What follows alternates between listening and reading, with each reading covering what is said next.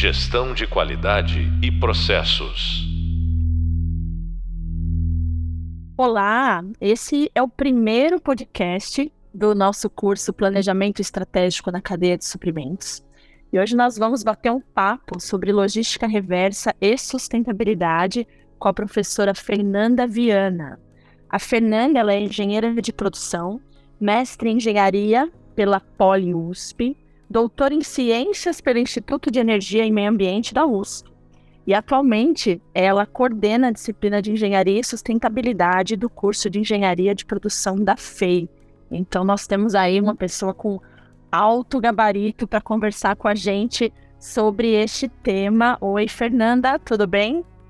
Tudo bem, Natália? Muito obrigada pelo convite. Muito legal estar podendo aqui conversar com você. Eu que agradeço. Para que a gente possa aproveitar bem o nosso tempo, eu já quero começar então. E eu vou começar com uma pergunta um pouco capciosa, que eu acredito que seja um pouco universal esta dúvida.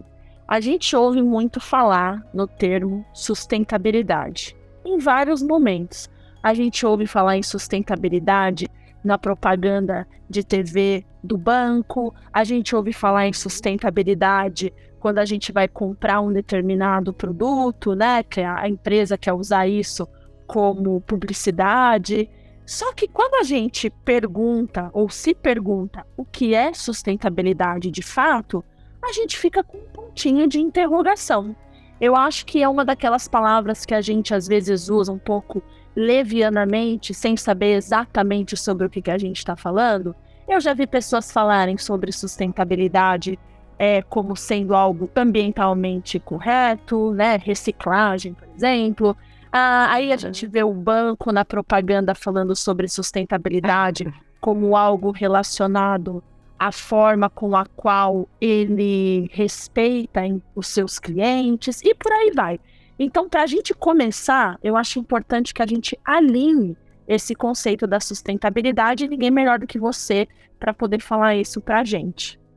Perfeito, perfeito. Realmente, o termo sustentabilidade, eu falo que ele é um termo bastante popular. Eu brinco normalmente em sala de aula que minha filha, que tem sete anos, sabe, conhece a palavra, usa a palavra sustentabilidade. Mas o fato de ser popular não quer dizer que a gente saiba o que, que é, né? Só que para a gente chegar no que é sustentabilidade, a gente precisa falar primeiro no outro termo, que é o desenvolvimento sustentável, né? Para a gente poder chegar num status de sustentabilidade, a gente precisa entender o que, que é se desenvolver de maneira sustentável, né? E é aí que o buraco é mais baixo, como eu costumo brincar, né? O que, que seria se desenvolver de forma sustentável? A gente precisaria primeiro encontrar uma maneira é, de nós, sociedade, continuarmos evoluindo, né? Continuarmos vivendo, continuarmos crescendo, né? Enquanto sociedade, sem agredir o planeta, é, preservando, né? Nosso capital natural, a nossa natureza, nossos recursos, né? Porém, sem comprometer é, a, as gerações futuras, né? Sem para isso a gente acabar por se sacrificar se autossacrificar, então quer dizer, as nossas necessidades precisam ser atendidas, as nossas próximas gerações serem atendidas, né? E tudo isso só é possível se a gente continuar tendo também crescimento econômico. Então, vamos resumir isso aí. Para você conseguir chegar no status da sustentabilidade, a gente fala que pelo menos os três pilares é, precisam ser respeitados, o tal do TBL, né? Que é o Triple Bottom Line, né? Então, para ter sustentabilidade, você precisa sim ter preocupação ambiental, porém, só preocupação ambiental não adianta, você também precisa ter preocupação econômica e preocupação social, né? Não adianta a gente fingir que só cuidando do planeta, né? Que eu brinco com os meus alunos em sala de aula, e se fosse só preocupação ambiental, a resposta era o quê? Vamos voltar para as cavernas, né? se é que o máximo que a gente pode chegar à conclusão é, então não tem solução, acabou, acabou, né? Aproveita enquanto dá, que o planeta está condenado. Mas não é essa a, a ideia, né? A gente quer é, preocupação ambiental, a gente quer melhoria de qualidade de vida, né? A gente quer justiça social, a gente quer crescimento, a gente quer que as pessoas evoluam, a gente quer que as nações melhorem, que quem está em condição adversa possa melhorar, né? E para isso tudo acontecer, você precisa de crescimento econômico também, porque sem dinheiro você não consegue fazer as, as promoções, né? As, promover. Então, social, ambiental e econômico são três pilares que precisam andar juntinhos, né? Então, você pode ter iniciativas ambientais, iniciativas econômicas, iniciativas sociais, combinados dessas três, né? Socioambientais, socioeconômicas, econômicas, ambientais, que são iniciativas que vão respaldando. Mas para você poder falar no sustentável, né? seria quando a gente realmente encontrar essa maneira de integrar essas, esses três pilares de forma harmônica, juntinhas, crescendo ao mesmo tempo, né? Não pode um pilar aí estar tá crescendo mais do que o outro. Então aí, aí é que a gente vê a dificuldade de se chegar na sustentabilidade de fato e o porquê que a gente bate tanto a cabeça e discute tanto o assunto. Fernanda, Antes de você falar mais sobre esses pilares, enfim, que eu acredito que você vai ainda desenvolver um pouco nisso, claro. você falou sobre a, o papel da sociedade em garantir esses três pilares, né? O que é essa sociedade? Quem é essa sociedade? Quem que tá, quem que é ou quem tem a obrigação como sociedade de garantir esses três pilares? Sou eu? É a empresa onde eu trabalho? Ah, somos todos nós, né? As empresas têm é, as, é, que gerar né, iniciativas, né? Hoje a gente vê essa cultura do ESG, né? Crescendo bastante. É, mas a gente... O que é o ESG? Ah, tá. O ESG, é, ou ASG, né, também depende. A ESG é da sigla em inglês, ASG seria a tradução em português, é, que vem do ambiental, social e governança, né? Então, okay. são justamente essa preocupação aí nas práticas é, ligadas à redução de impactos ambientais, né, a tentar eliminar as problemáticas ambientais.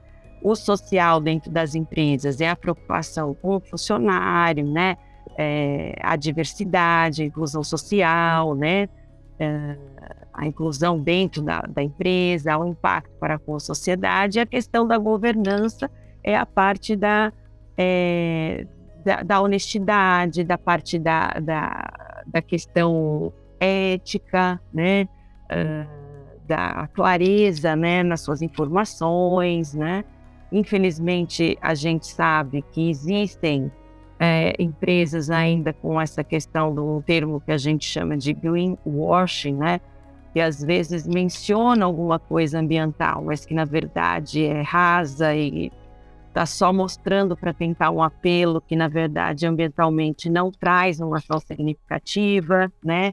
Às vezes ela só está é, pondo um lado da situação para chamar uma atenção que, na verdade, não contribui de fato para a causa, né? Agora, o papel da sociedade é muito importante, né? Também nesse, nesse aspecto. Então, entrando até no assunto da logística reversa. As empresas, elas podem ter, criar muitas ações, né? é, de porque desde a PNRS, que é a Política Nacional de Resíduos Sólidos, né? Essa é uma, é uma política onde se fala em gestão compartilhada dos responsabilidade compartilhada dos resíduos, né? Então é uma política que já existe na Europa há muito tempo, né? E o Brasil finalmente tem a sua política nacional de resíduos sólidos. Então o que que acontece? É, aquele resíduo, aquele item pós-consumo, né? de produto. Agora a responsabilidade dele é da empresa, é sua, é de todo mundo, é da sociedade como um todo. Então as empresas elas começam a criar, se veem obrigadas aí a criar é, condições para aquilo não virar, continuar sendo resíduo, né? Então tem que dar uma tratativa para aquilo.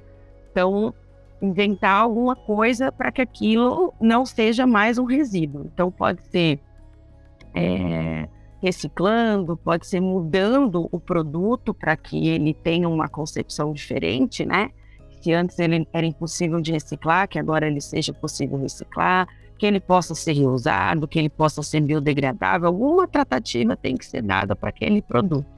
Agora, muitas empresas elas têm um sistema bem interessante já de poder reciclar, de poder fazer a, a, a, o retrabalho né, desse item pós-consumo. Só que para esse item pós-consumo chegar na fábrica para ser reprocessado, você precisa fazer ele voltar para a fábrica, né? E muitas vezes a gente depende também da sociedade ter essa cultura, né, de de fazer o produto voltar, né, realmente para lá para poder funcionar. Senão não adianta. Você tem a solução, mas não tem o material para trabalhar essa solução, compreende?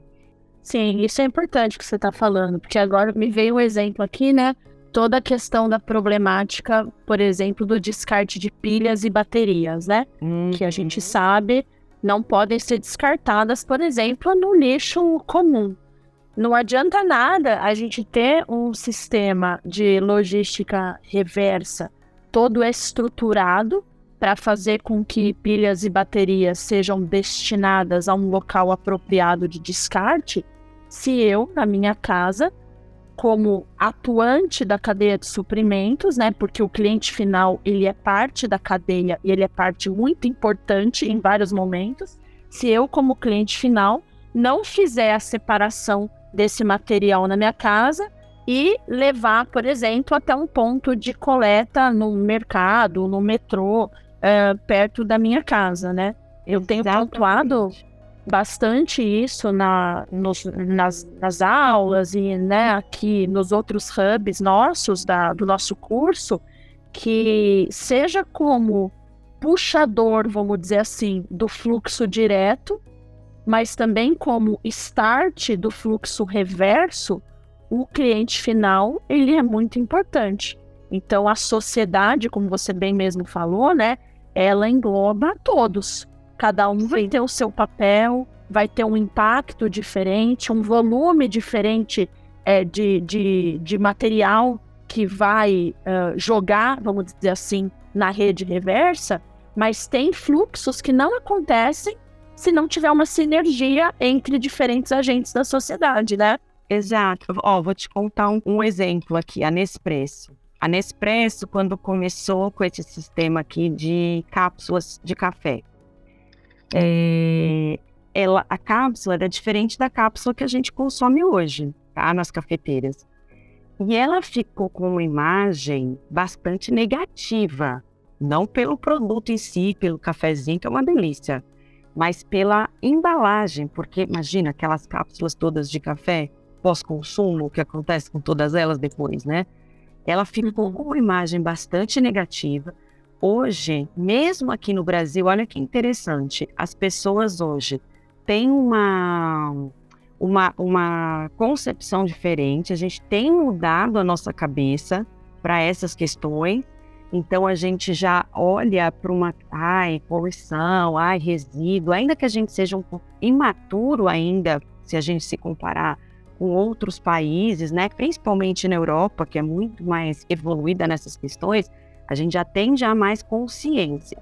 Ainda que um pouco perdida, ainda já tem mais consciência. Então, a Nespresso ficou com uma imagem bastante negativa com relação é, a essas questões das causas. Eles remodelaram com completamente o produto. Hoje a cápsula é de alumínio, que alumínio você consegue reciclar. Eles fizeram, eu sei bem porque eu estou trabalhando numa orientação de um TCC ligado a esse tema agora, tá? Eles fizeram um processo da reciclagem dessas cápsulas incrível. Você tem o reaproveitamento da borra de dentro dessas cápsulas, que vai para a parte de fertirrigação no campo, então, são fazendeiros de pequeno porte, então você tem uma inclusão social dentro do processo. É, é uma baita de uma estrutura que eles organizaram. Então, não só a parte técnica de você não ter a geração do resíduo é, cápsula, porque eliminou plástico, conseguiu fazer uma coisa toda de alumínio, mas você tem toda a parte também de envolvimento social e tal. Agora, E isso tudo por uma questão de que a sociedade começou a cobrar, porque a Nespresso estava sendo associada a uma imagem negativa para a sociedade com relação ao meio ambiente. Agora eu te pergunto, como que tem sido a adesão a este processo de poder reciclar? Baixíssima. Eles não estão conseguindo é, é, atingir o que eles poderiam atingir, porque aparentemente, né, a gente não tem essa cultura de poder levar as cápsulas de volta para lá. Então agora o desafio dele está nesse. Você compra a cápsula, você recebe o, o, as sacolinhas para armazenar essa cápsula para poder devolver na boutique. É, tem toda uma estratégia que eles estão pensando, mas ainda não conseguem convencer, é, não conseguiram ainda articular um jeito de fazer a sociedade levar um número maior de cápsulas para eles.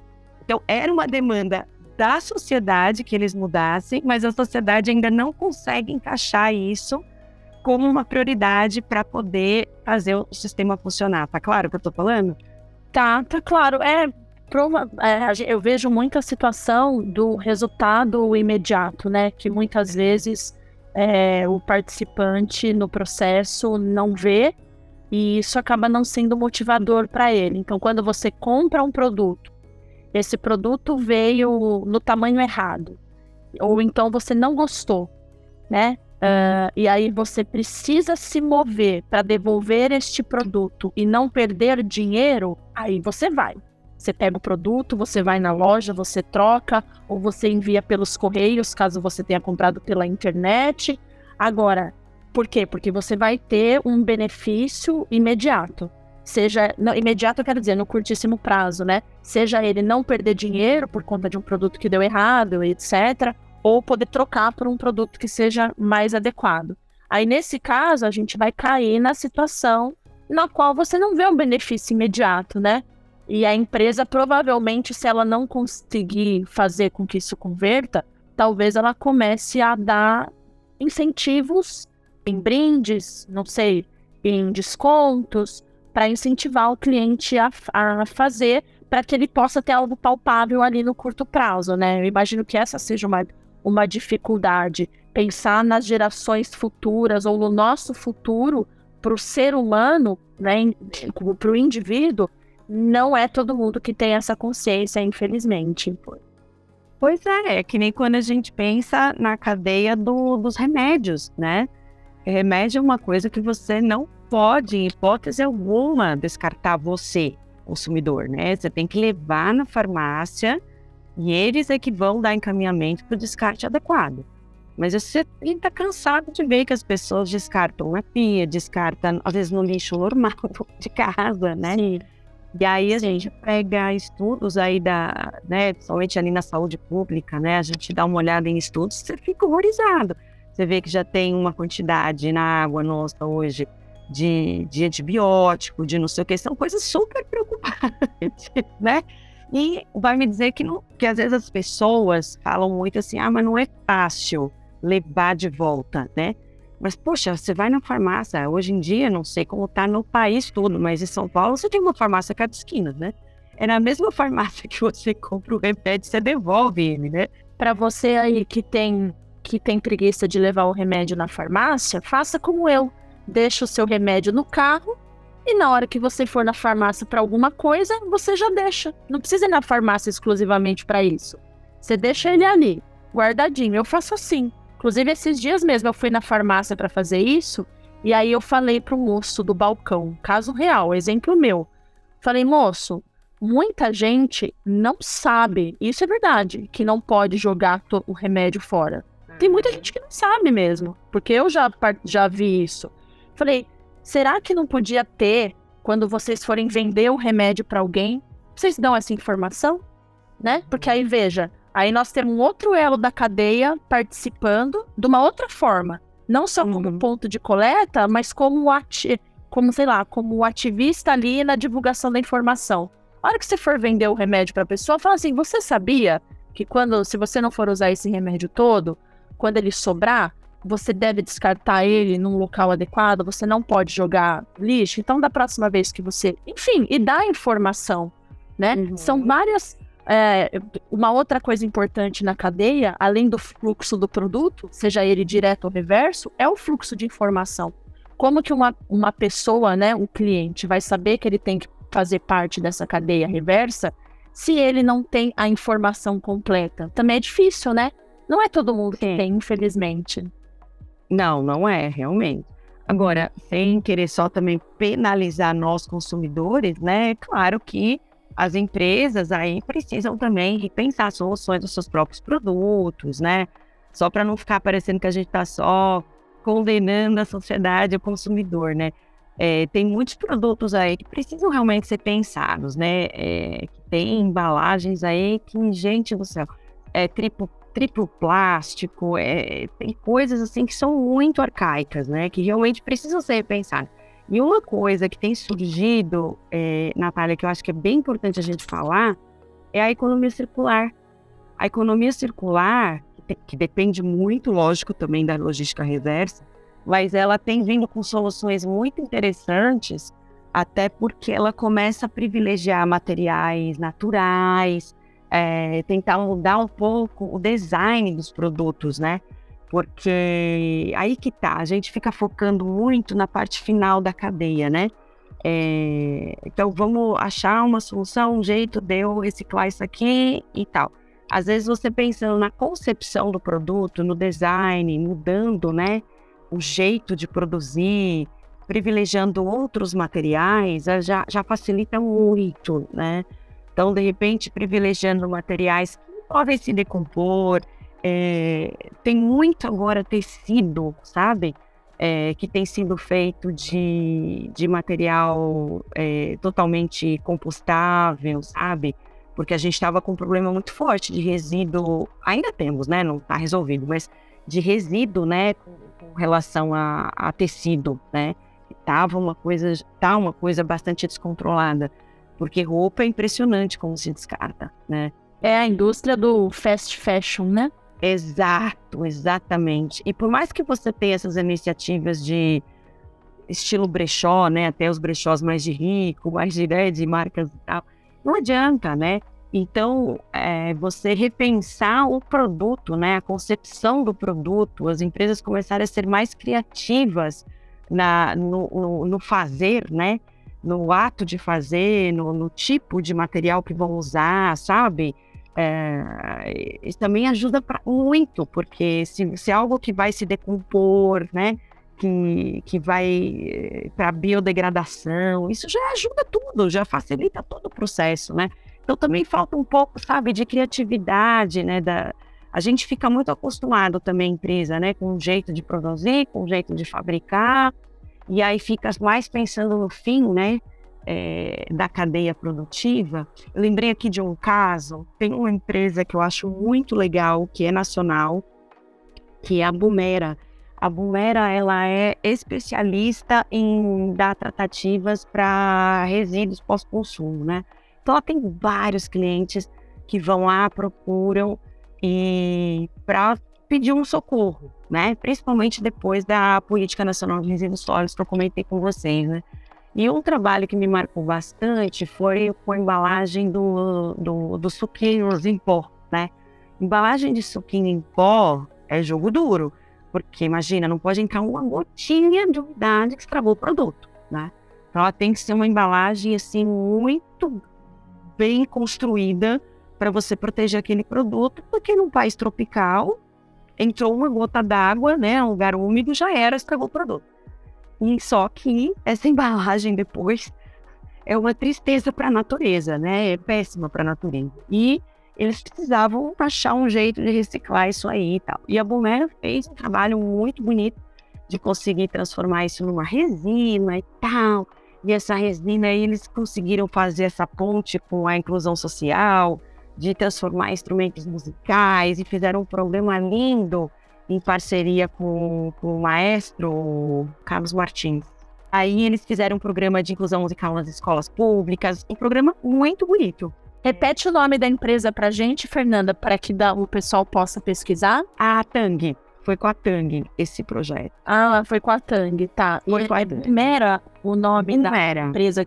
Isso, Bumera, B-O-M-E-R-A. Isso. Tá. E aí eles fizeram um projeto muito bonito com eles e tal, uma iniciativa assim socioambiental linda.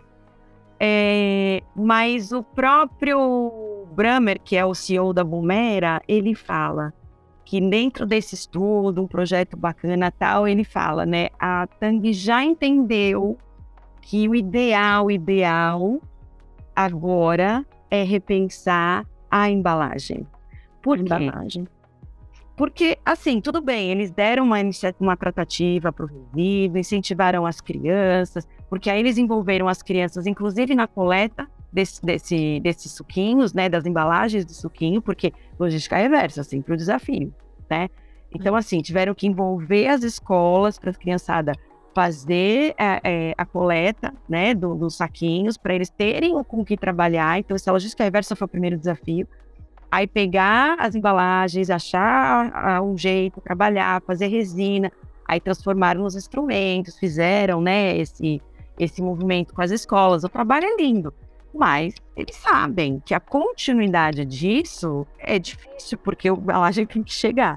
Então ele, ele fala isso, a Tang já entendeu que agora o próximo passo é repensar a embalagem, né? E esse é o pensamento dessa nova corrente aí, nova mais ou menos, né? Porque agora já está bastante difundido entre as empresas da economia circular, né?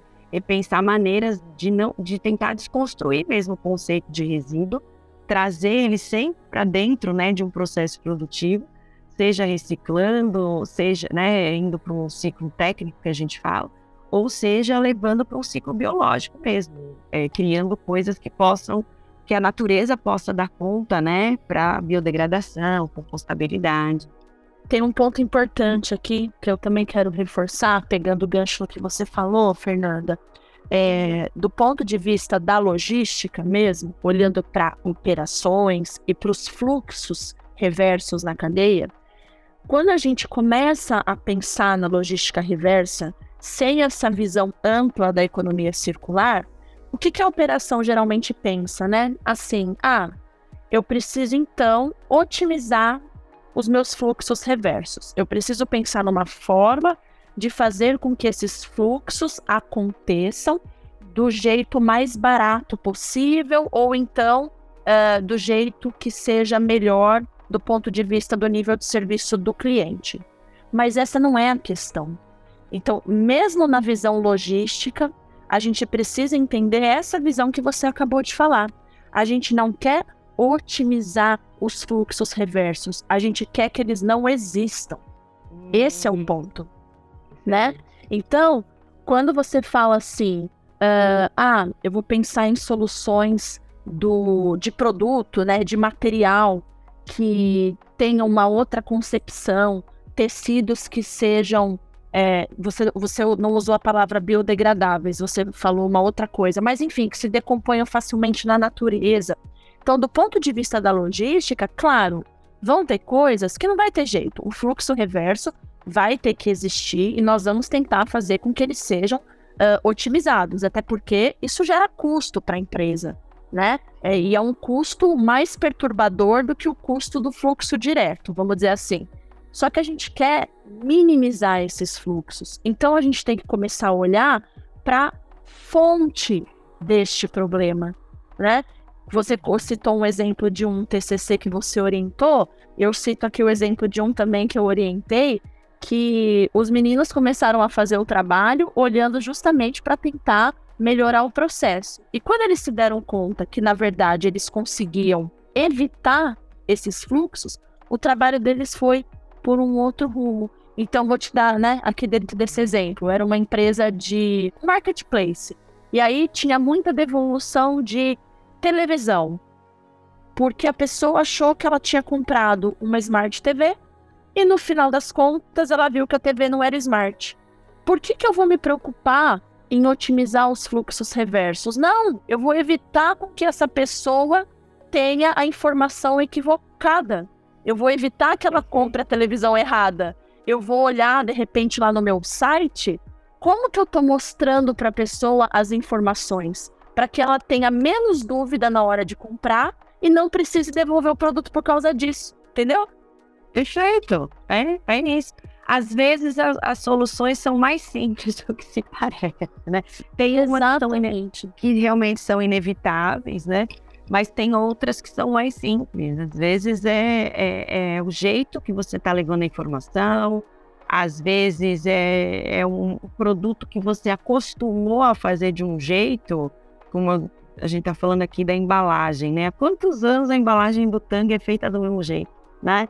Cara, vamos, vamos, vamos pensar, temos tecnologias novas, temos coisas novas, né? E aí, às vezes, as soluções são mais simples do que se pode imaginar. Não é exatamente de lógica reversa, mas eu posso contar um caso para você de uma iniciativa que é sustentável e totalmente disruptiva? Posso te contar? Claro, com certeza, vamos lá. Eu vou contar, vou te contar um caso da Google, que eu acho muito bonitinho, inclusive. A Google é uma empresa bastante engajada nessas questões é, de sustentabilidade, inclusive ela é parceira de uma fundação, que é a Fundação Ellen MacArthur, né? Que é bem. apoia empresas que queiram trabalhar com o conceito da economia circular, né? Então ela ajuda, dá ideias, né? Porque você quer começar com esse negócio de economia circular, você meio perdido, né? Então você tem consultores lá que vão te ajudar, vão te apoiar e tal. Então a Google tem essa consciência e, e aí eles têm, a sede deles é uma sede com muita grama, com muito verde, é um lugar assim que eles tentam passar um, um, um ar é, campestre, assim, né? Para o funcionário, para o funcionário ficar mais. Uh, uh, uh, sentir um ambiente mais agradável. E aí o que, que acontece? É sucesso nesse sentido, porém, a consequência, muita grama para cortar. Até aí, beleza, tem lá grama, tá. Só que aí eles esbarraram numa, na questão contrária ao que eles estavam querendo pregar, que são esse, esse movimento ligado a uma prática mais sustentável. Então, tudo bem, a gente está querendo concurso do funcionário, a gente está querendo isso, aquilo, mas grama você tem que cortar. E ao cortar grama, você usa cortador de grama, que é movido a diesel, altamente poluente, poluição sonora, vai incomodar funcionário. Não posso também deixar do jeito que tá, porque a grama cresce, dá bicho. Olha o dilema. O que, que a gente faz aqui? Vou por sintética? Ah, se eu pôr sintética, vai acabar com todo o propósito que eu queria. E aí, em vez de ir para aquele lado incremental da inovação, né, que é você transformar o, um combustível renovável, tentar fazer é, um, um, cortador por emissão solar, sabe Deus o quê? Eles foram para um, um, um caminho completamente disruptivo, que foi tirar o cortador de grama da jogada e eles hoje contratam cabras para passear pela propriedade em determinados períodos de tempo. É verdade, pode falar para o pessoal e procurar na internet que vai encontrar esse caso. Então eles, olha só que interessante. Você tem a questão da movimentação da economia local, porque você vai atrás dos fazendeiros, né? É um tipo de cabra específica, de uma raça específica. Elas vão, passeiam pela propriedade, se alimentam. Os funcionários dizem que amam os bichinhos ali andando pela propriedade. Então, eles ficam mais até felizes nesses dias que, ela, que eles estão ali. Não fica aquele amontoado de grama quando você corta, porque vai tudo para a barriguinha dos bichinhos. Essas cabras, para chegar na Google e voltar, usa é, o, o transporte com combustível renovável. Então, quer dizer, você vai para uma iniciativa totalmente é, disruptiva, né? Tecnologicamente não foi cara, quer dizer, né? Diz que ficou elas por elas, né? Na questão custo e ainda teve a movimentação da economia local. Então, é uma, é, às vezes as soluções são mais simples, né? Do que pode parecer. É só uma questão de você eh, ter criatividade para pensar a respeito, né?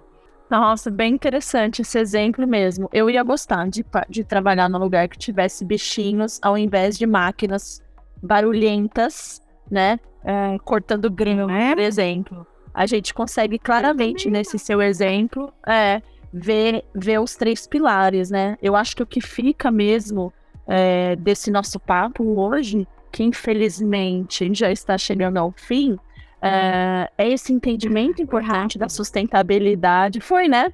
É, dos três pilares, né? Então, econômico, social e ambiental, certo? Aprendi direitinho? Sim, perfeito. Ok. uh, e também que a gente tem que pensar a logística reversa dentro desse conceito mais amplo que é a economia circular e qual é a importância da participação de todos os agentes nesse, é, nesse processo. Então, acho que essa, essas são as mensagens centrais que ficam para nós. Fernanda, eu queria te agradecer imensamente pela participação, pelo seu tempo e por você ter compartilhado conosco o seu conhecimento. Os exemplos foram ótimos. Pessoal, procurem aí por esses e outros exemplos para que vocês possam entender mais ainda, né, sobre, sobre esse assunto. Obrigada, Fernanda. Espero que você tenha gostado de participar. Imagina. Eu adorei, pena que passou tão rápido. Eu adorei Obrigada. por essa oportunidade. Muito, muito bacana poder falar sobre isso. Obrigada. Pessoal, esse então foi o podcast sobre logística reversa e sustentabilidade comigo, a professora Natália Zambuzi, e a minha convidada, a professora Fernanda Viana. No próximo podcast, nós vamos conversar sobre o uso da tecnologia da informação na cadeia de suprimentos. Não deixe de escutar. Até lá! Gestão de qualidade e processos.